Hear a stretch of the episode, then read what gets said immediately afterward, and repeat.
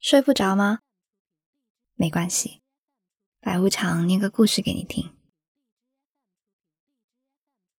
以前有朋友失恋的时候和我喝酒，醉了之后呢，告诉我，喝酒喝到最后会忘记一开始想要喝酒的理由，就像刚分手的时候会忘记过往的快乐，只会记得那些真实又浑浑噩噩的感觉。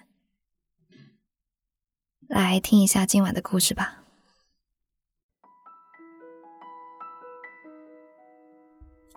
等我和宋先生在一起的时候，他已经是个很好的恋人了，成熟稳重，事业有成，做饭的时候会围上围裙，尽量不错过每一场约会，生日或者情人节会准备礼物，不乱发脾气，总是温柔而自制，会把失落的我接进怀里安慰。疲倦的时候呢，就一个人在家整理情绪。他的生活井然有序，也把我稳稳当当的安排了在他的未来里。我几乎笃定，他会是一位好丈夫、好父亲。我们不怎么吵架，但会沉默，没什么跌宕。就这样组建一个平静而和谐的家庭，看起来有多幸福就有多幸福。那天情人节晚上，宋先生向我求婚，房间被他布置的温馨浪漫，餐桌上插着粉色的蜡烛，花瓶里是热烈的玫瑰，牛排是他自己煎的，红酒也是他买的。那枚简单大方的菱形钻戒是我喜欢的，气氛恰到好处。他向我笑着，从容而简洁地向我求婚。他当然从容，因为他知道我不会拒绝。确实，我也没有什么理由可以拒绝。我喜欢他。也想和他一起生活。人生短短几十年，找个喜欢的人一起浪费，该是多么幸福的事情。那天晚上，我们这儿的月亮悬在深蓝的夜空中，像一块橘子味的橡皮糖，望着甜腻腻，怪温柔的。宋先生没有单膝下跪。但他弯下身，为我戴上了戒指。他感慨：“想不到，终于就要结婚了呀！”对呀，真想不到。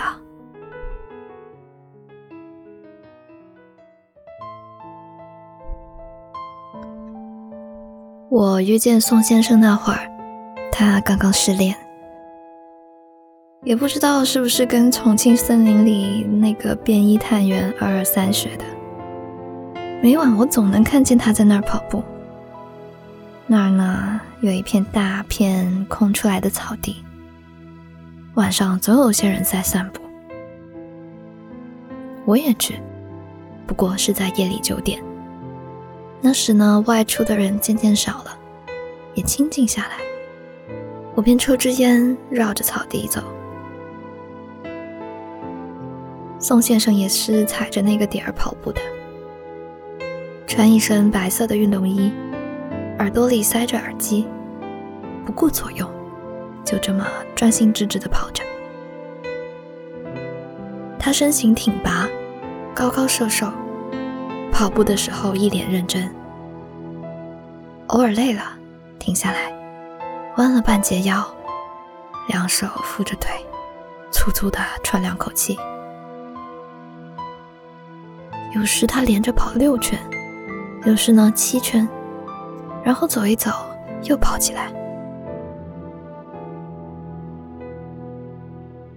他每天就这么放一个小时的风，到了十点就回家。有一次散步到末尾，路上也已经没什么人了，突然就下起雨来。我往边上一间小亭子里去。夏日的雨来得猛烈，不时便稀里哗啦的落了起来。我在亭子里点了支烟，发现他还在雨里跑，跑了两圈也不见他消停，于是忍不住多嘴：“喂，下雨了。”他定住，朝我这儿望了望，犹豫了一会儿，才跑进亭子里来。我们静了一会儿，这一会儿的功夫，让我后悔起来，但又不甘就这么沉默着。于是我试探着问他：“嗯，你抽烟吗？”他道谢，然后接过我手里的烟盒和打火机，指尖冰凉。我笑了笑，顶着这夏日里的暴雨。心里顿时开阔起来，放松了似的。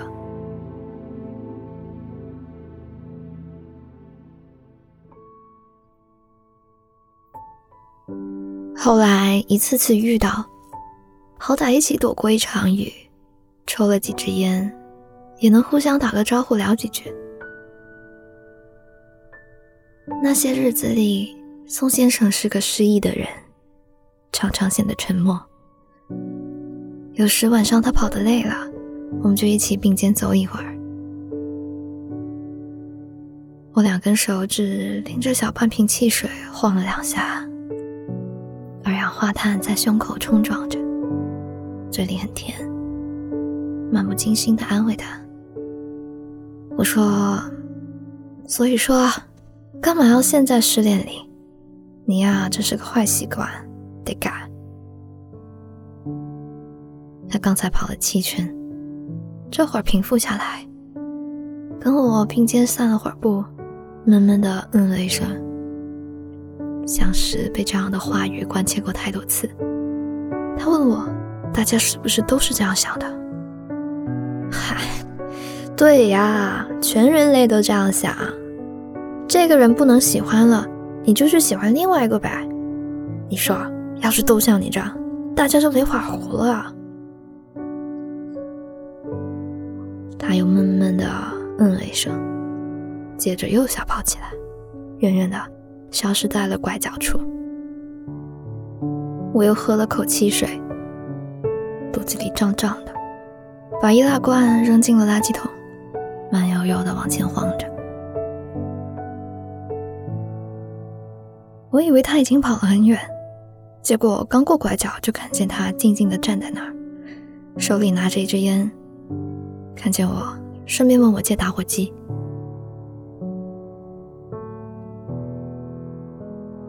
我将手里的烟头递给他，他接过，挨着他那支烟靠了一会儿，猩红的光便亮了起来。我隔着路灯下那层纤细的薄雾看向他，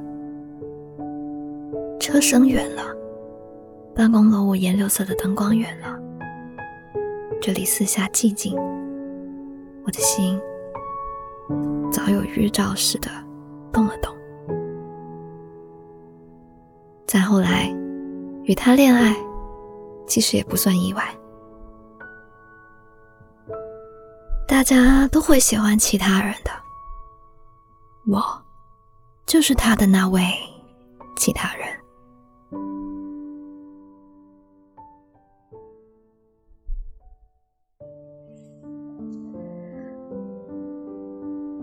见到宋先生那位前任，是我们恋爱一年后的事情了。那天，宋先生带我和他的朋友们聚餐，他前任也去了。中长的卷发，穿长裙，左手无名指上戴着一个戒指，在人群里恬静的笑着。大家都是有心人，闭口不提曾经，只闲谈一些趣事，因此倒是显得相安无事。我在一旁喝酒，漫不经心听来，原来他那位前任特地买过一台唱片机，专门用来听喜欢的音乐。我不适时的插了句话：“哎，那那台唱片机现在还在用吗？”他愣了愣，看了眼宋先生，低头说：“搬家的时候丢了。”宋先生喝着酒。若无其事地与旁坐的人聊天，嘴角挂着淡淡的笑，对我们这场对话全然不理。我想起来，宋先生家里也有一台唱片机，可唱片只有那么一张，正是前任提到的那个名字。我几次在他家吃饭，都听着他在放那张唱片。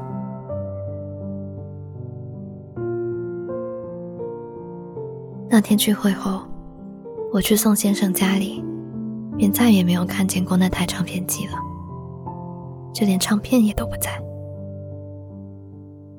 此后，那个位置一直空荡荡的，像一句尽量体面的回答，也像默默应许了一些什么似的。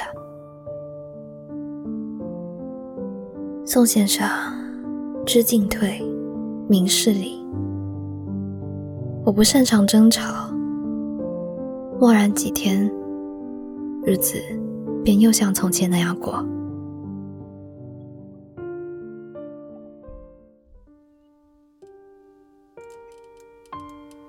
宋先生向我求婚的前两天，我去他家里吃饭。第二天他到公司加班，我先在他家，想着替他把家里好好打扫一番，结果。将一堆用处不大的物品移到杂物间的时候，我在那儿发现了那台唱片机。唱片就放在唱片机一旁，边上还摆着一张灰色的原木椅，稍微落了些灰。我坐在那儿，把唱片放进唱片机里，打开就这么听着那首歌。我想象着，这三年来，宋先生是不是也像我这样，坐在这张椅子上听歌，偶尔抽支烟？他会想些什么呢？会后悔吗？会怀念吗？我和宋先生刚认识那会儿，他总显得垂头丧气。后来我出现了，我们恋爱，他便收敛起来。我以为是我带他走出了那片失意，现在回头看看，他好像还陷在那儿。或许，于他而言，我只是在一个恰好的时间出现了而已。从前年轻的时候。我跟朋友们讨论过不止一次，说会选择一个爱自己的人，还是自己爱的人过一生。那时候的我多聪明呀，多坚定呀！一心想着，如果不能两全，那么一定要选择爱自己的那个人，努力让自己喜欢一个人，总比努力让别人喜欢自己来的容易。而如今呢？我想，我想，我到底还是笨了点。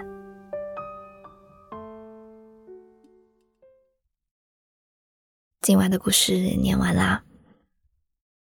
有人说呢，前任是你和现任之间无法跨越的鸿沟，不知道你怎么看呢？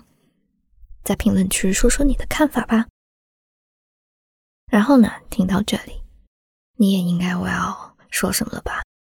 打赏，好吧。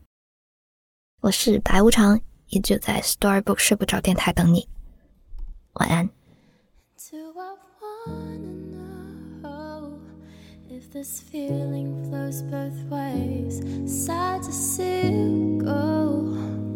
was sort of hoping that you'd stay. Baby, we both know that the nights were mainly made for saying things that you can't say tomorrow, day.